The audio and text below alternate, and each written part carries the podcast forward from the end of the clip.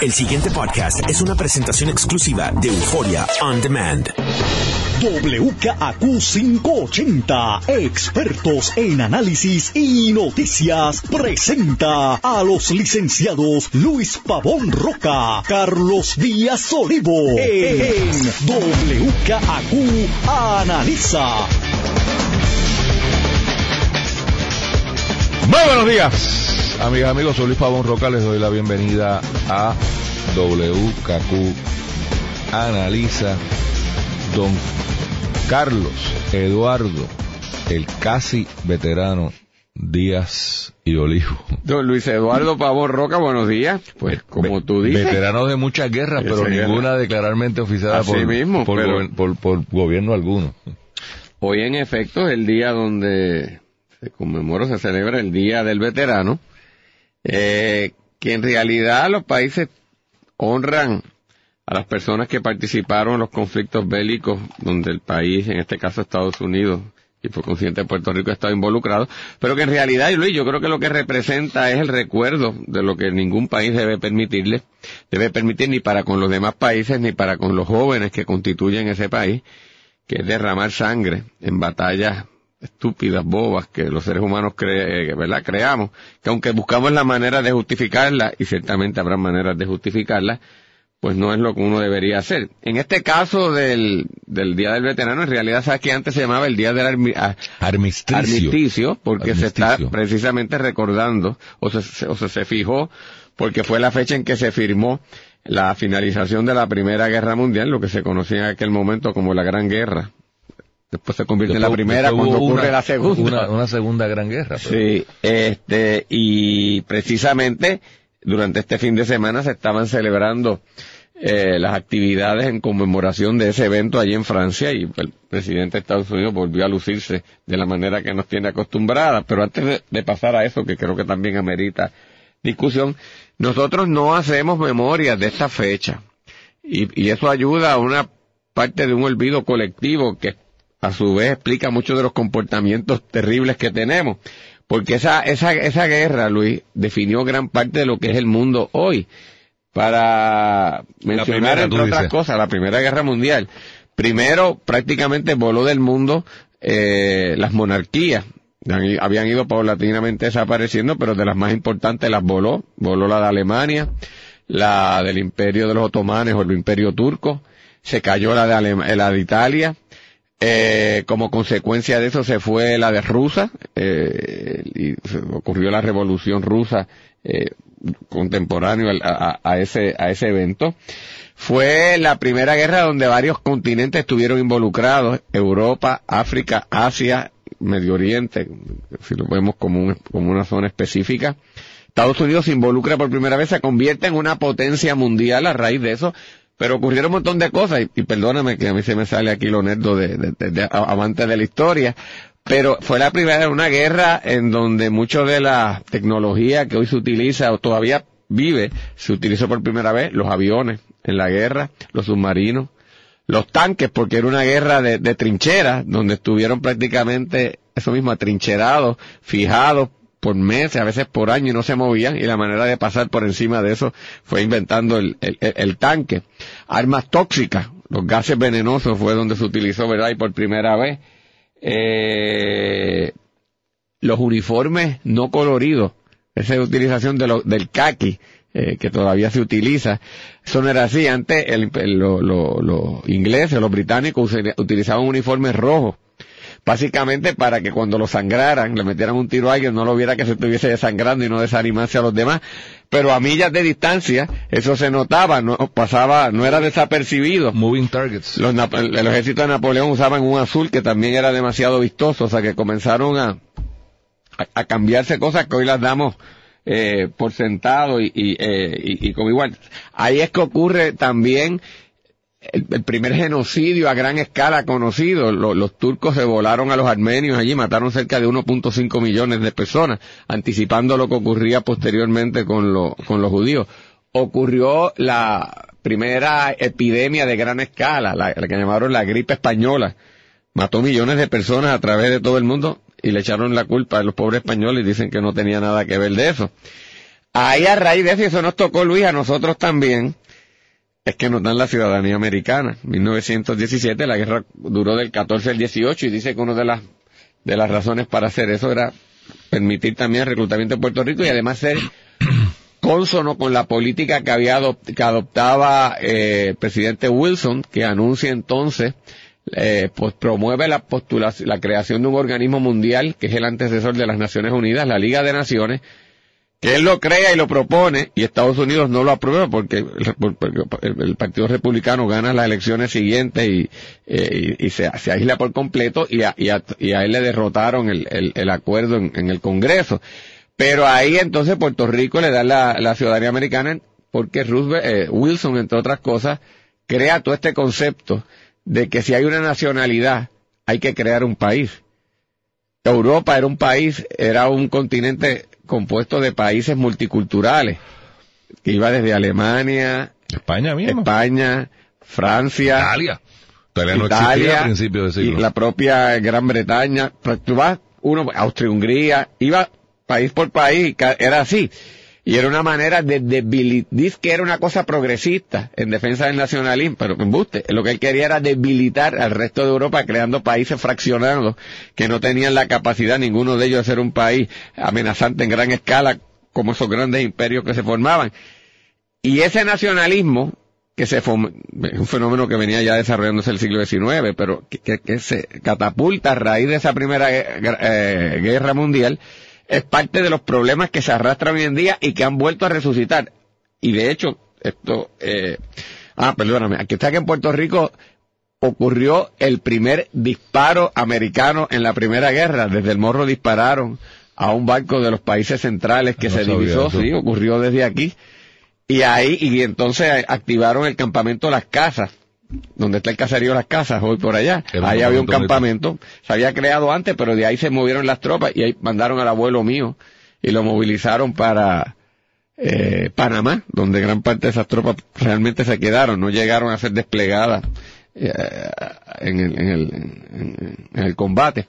Pero a lo que te iba a decir, eh, de ahí fomenta toda esta cosa de nacionalismo que hasta el día de hoy esa idea de que una nación, un país, y Macron ayer, pues, específicamente en reacción, y ahora empato con todas las cosas eh, eh, que están pasando en la actualidad, Estados Unidos fue allí y, Trump, como, como siempre, se lució.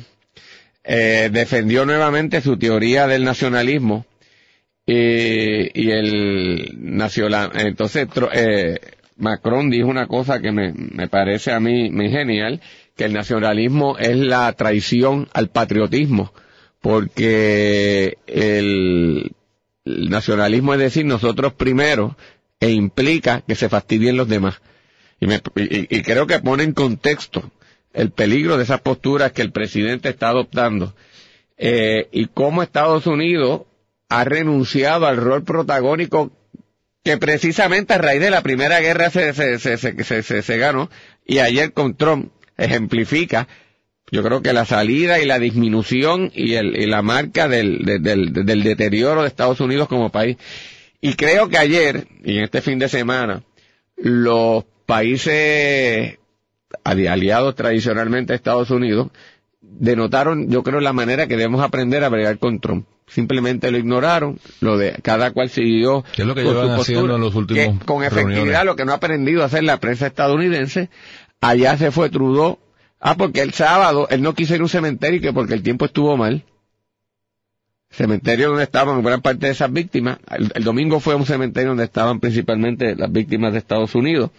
Y allí estuvo eh, Justin Trudeau bajo el aguacero y dijo que ahí recordaban y que no valía la pena mojarse por una gente que aguantó viento, lluvia, sol, sereno, frío, etcétera, eh, a diferencia de una gente que ahora no está dispuesta, tú sabes, a, recordar lo que eso implicó.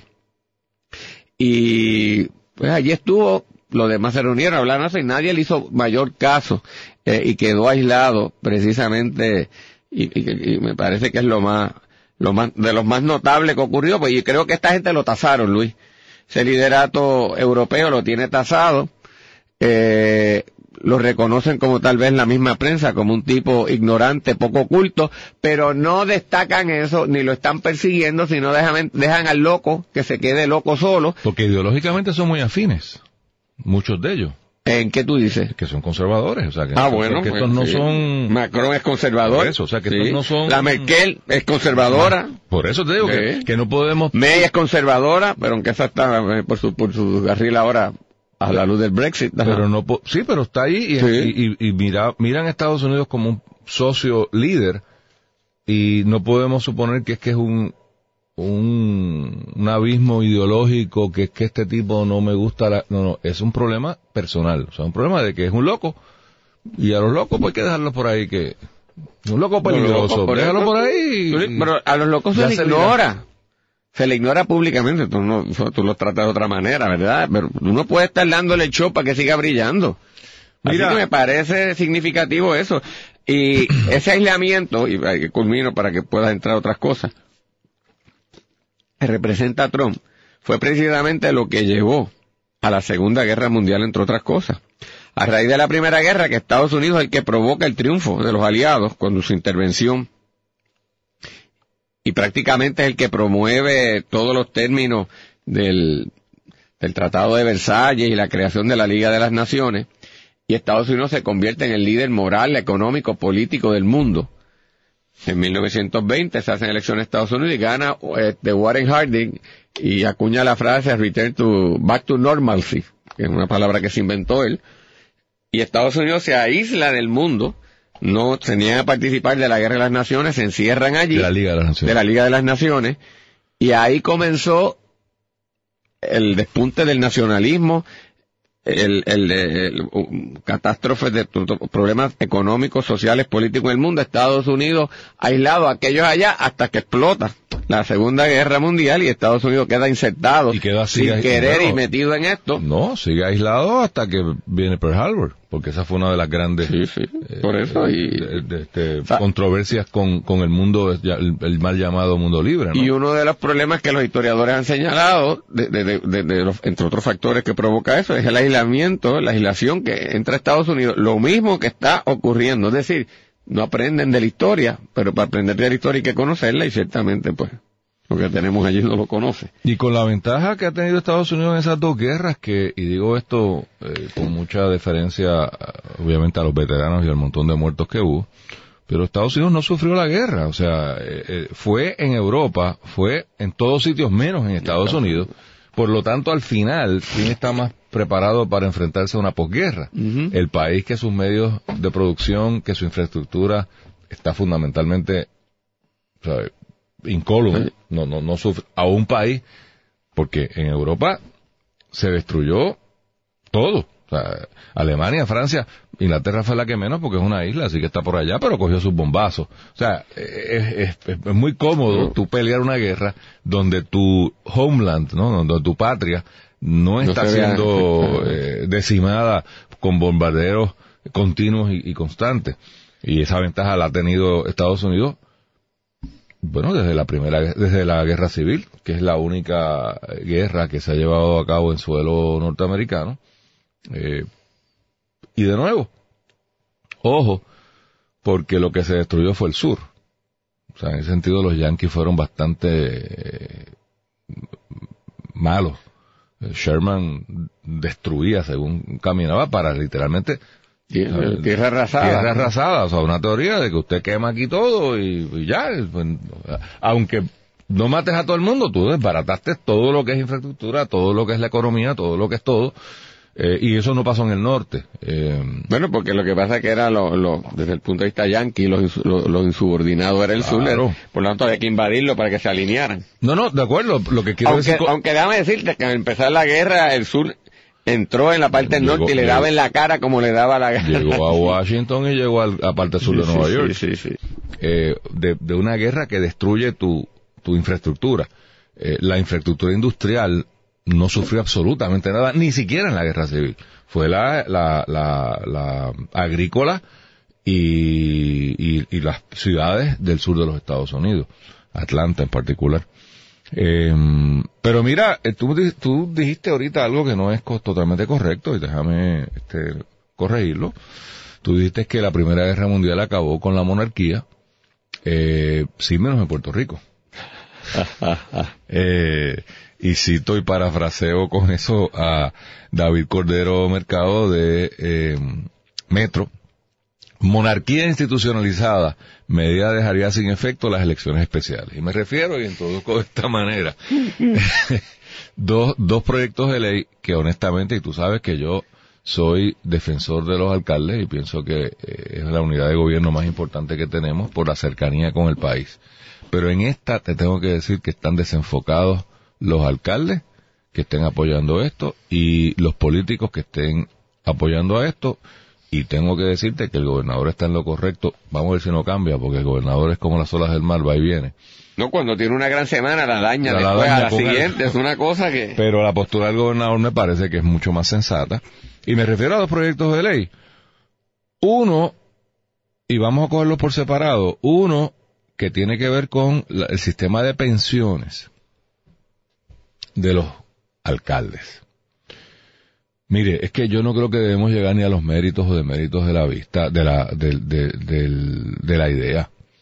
O sea, en un país donde los maestros están sin pensiones, donde los empleados de la YUPI están sin pensiones, literalmente sin pensiones, o sea, literalmente eh, cuestionándose si, si, si van a recibir qué y cómo de unos, de unos servicios y de unos sistemas que cuando se les contrató, se les representó que era parte de su compensación. O sea, esto, esto de nuevo, es muy triste.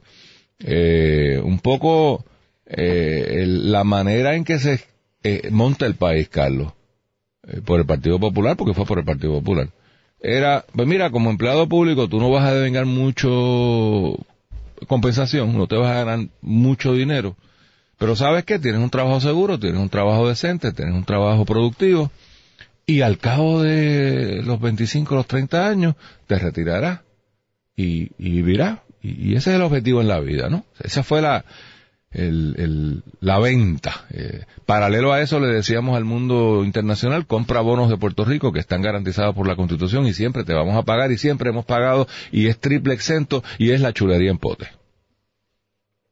Pues resulta que le fallamos a los bonistas y le fallamos a los pensionados. Y, vamos a no adjudicar culpas, pues los culpables son, son los que son. Pero tú de verdad traer a la mesa una discusión de tú preferenciar a los alcaldes en un sistema de retiro, me parece cuando menos insensible. De nuevo, estoy obviando el análisis actuarial de si se podría, si no se podría, y del saque dije yo, estoy a favor de los alcaldes, creo que post María se demostró lo valioso que pueden ser los alcaldes. Aceptado que hay alcaldes corruptos, aceptado que hay alcaldes brutos, aceptado que hay alcaldes ineficientes, como, como en todo gremio y en toda, y en toda eh, organización. Pero en términos generales es la unidad de gobierno que más cercana está al país y hoy día, hoy, su calidad de vida, usted que me escucha, depende de en qué municipio usted viva. No depende del gobierno central. El gobierno central es un desastre en todos sus aspectos, en todos sus aspectos. Y la, la gente de Bayamón vive mejor porque hay un alcalde que se llama Ramón Luis Rivera. La gente de Carolina vive mejor porque hay un alcalde que se llama José Carlos Aponte. Y no voy a mencionar dos, solamente coge esos dos de bandera porque están en el área metropolitana y son de dos partidos distintos. Puedo mencionar 40, si me dan el tiempo. Eh, y, los, y hay municipios donde usted vive y es una zona de desastre. Y a mí me tocó vivir en uno de esos, así que vamos a dejarlo ahí. Yo vivo en San Juan. Eh, Carlos, yo de verdad que no entiendo la lógica de esta medida. Eh, me parece, ¿sabes? Es, es tan enajenada de la realidad que vive el país que, que me preocupa. Dejo, dejo la otra ahorita. la lógica, y antes de la pausa es rápida, yo creo que sí. Eh, esto es una idea de, Tomás Rivera Schatz, que ha ido cultivando a los alcaldes. Eh, y desde el punto de vista de los alcaldes, como de otros funcionarios públicos, alguna lógica de tener un arreglo especial de pensiones tiene, porque que se involucra en la política y hace una aportación de varios años al servicio público activo en la política, no es un empleado público clásico y tradicional, eh, porque tú abandonas tu carrera eh, que, tenías para incursionar en una actividad muy, muy particular, te ganas grandes enemigos, sobre todo si te ocupas de hacer tu gran el trabajo de manera responsable, porque lo serio y lo grande de un político se viene a reconocer usualmente años después cuando está haciendo las políticas que a la larga... Usualmente después que se murió. Sí, o, o, posteriormente, pues sí, usualmente eso. Pero aún si es en vida, eh, usualmente después que te vas, porque de momento esas medidas son controvertibles. Y por lo tanto insertarte en la vía laboral es compleja y estás tal vez ya gastado y viejo y no tienes el beneficio de, de, otro empleado que tiene un plan tradicional eh, y que estuvo tranquilo y, no sujeto al fuego que está sujeto un alcalde, una alcaldesa. Pero si eso sí va a ser, hay que hacerlo pensado en la realidad del país que tú describiste y no la voy a repetir. Pero Tomás Rivera Chat logra con esto congraciarse con, con sus alcaldes, demostrar que, y de los populares, demostrar que es sensible a sus reclamos. Pero lo que pasa, Luis, y vamos a la pausa y después seguimos, es que aunque por un lado logra ese objetivo, se ve tan politiquero, se ve tan burdo, es tan obvio, eh, eh, crea tanto resentimiento, que creo que la estrategia hasta políticamente acaba siendo torpe y fatal. El pasado podcast fue una presentación exclusiva de Euphoria On Demand. Para escuchar otros episodios de este y otros podcasts, visítanos en euphoriaondemand.com.